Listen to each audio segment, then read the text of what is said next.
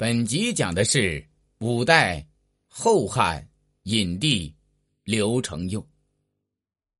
乾佑元年，公元九四八年，后汉高祖刘知远病死，次子刘承佑即位，是为后汉隐帝。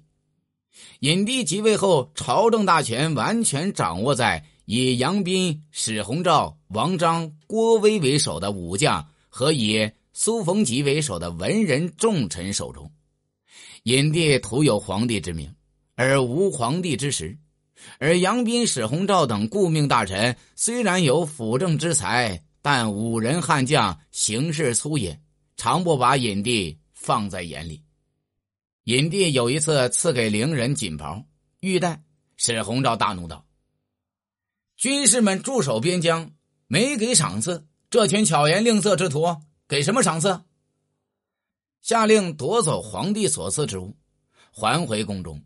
还有一次，杨斌、史弘昭在朝堂上议事，刘成又说：“你们再仔细推敲推敲，别有谬误，让别人说闲话。”杨斌竟说：“陛下不要插话，臣等自有道理。”隐帝心中愤恨，与权臣们的矛盾日益激化。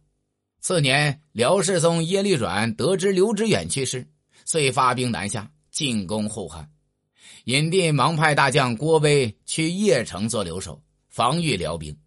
统领重兵的郭威离开后，隐帝打算封最宠爱的嫔妃耿氏当皇后，遭到杨斌、史弘照反对，只好作罢。不久，耿氏抑郁而终。隐帝想以皇后之礼安葬，杨斌等人仍旧认为不可。隐帝大怒，在宠臣郭允明、李业的怂恿下，准备杀死杨斌和史弘昭等人。隐帝把这件事告诉了太后，李太后听了是大吃一惊，说道：“这么大的事不可以草率，要和宰相商量一下。”李业在一旁说：“先帝说过，朝廷大事不必和那些书生们商量。”太后还想劝阻，隐帝不高兴的说。国家大事，闺门里的妇人知道什么？说完，拂袖而去。几天后，杨斌、史弘昭、王章三人早朝，刚走到广正殿前，就有几十名武士从殿中冲出，杀死了三人。隐帝随后以谋反罪宣誓朝野，下令尽杀其亲人与党羽。郭威在邺城闻讯，给隐帝呈上奏章，替杨斌、史弘昭等人鸣冤叫屈。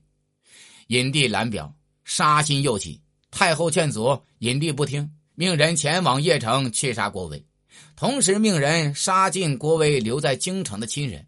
郭威得知后，立即以清君侧之名举兵南下，很快就到达汴京城下。隐帝慌了手脚，要亲自出城迎战。李太后再次劝说他：“郭威乃先帝故旧，是自家人。”何至于如此无情呢？只要谨守京城，再派人去安慰一番，误会定可消除。隐帝还是不听啊，命慕容彦超率兵出城迎战。结果慕容彦超是全军覆灭，仅领着十余骑逃往了泰宁。泰宁今山东兖州。隐帝本在慕容彦超军中劳军，此时军队大溃。只得率众返回了京城，到玄化门开封府尹刘珠紧闭城门，不许他们入内，并命人放箭杀尹帝手下数人。尹帝无奈，只得带了苏逢吉、聂文进和郭允明等人向西北奔逃。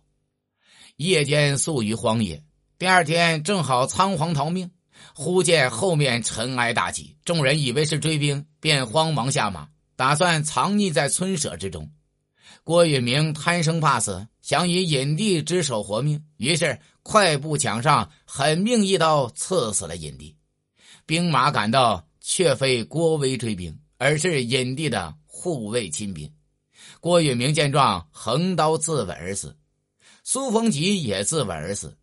聂文进后来也被追兵枭首，后汉至此而亡。传二世，国祚。只有短短的五年而已。本集已经讲完，下集讲的是五代后周太祖郭威。